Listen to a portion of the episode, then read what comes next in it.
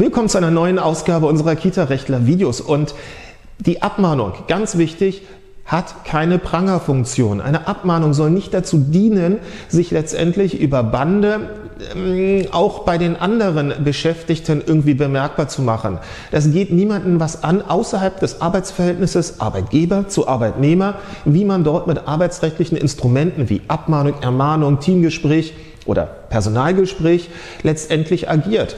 Das geht also nicht, dass man sagt, ähm, auch wenn man sich über einen Erzieher fürchterlich ärgert, über eine Erzieherin, dass man dann als Leitung ähm, im Team, in der Teamsitzung sagt, ach übrigens, die Erzieherin X oder der Erzieher Y, der hat eine Abmahnung bekommen, weil wir lassen uns hier nicht auf der Nase rumtanzen. Oder ähm, wenn die oder der aus der Krankheit zurückkommt, aus der, aus der Arbeitsunfähigkeit, dann werden wir aber ein ganz intensives Personalgespräch führen und mit der Befristung, das wird dann nichts.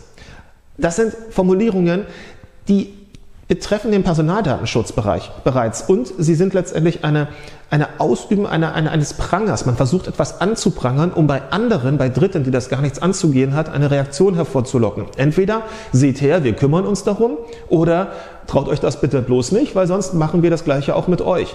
Das bedeutet, arbeitsrechtliche Instrumente wie nicht vorgenommene Entfristung, wie Abmahnung, wie strenges Ermahnungsgespräch, wie ähm, Zielvereinbarung und alle so eine Sachen, die sind etwas, die bitte nur im privaten Rahmen zwischen Arbeitgeber und Arbeitnehmer zu klären sind.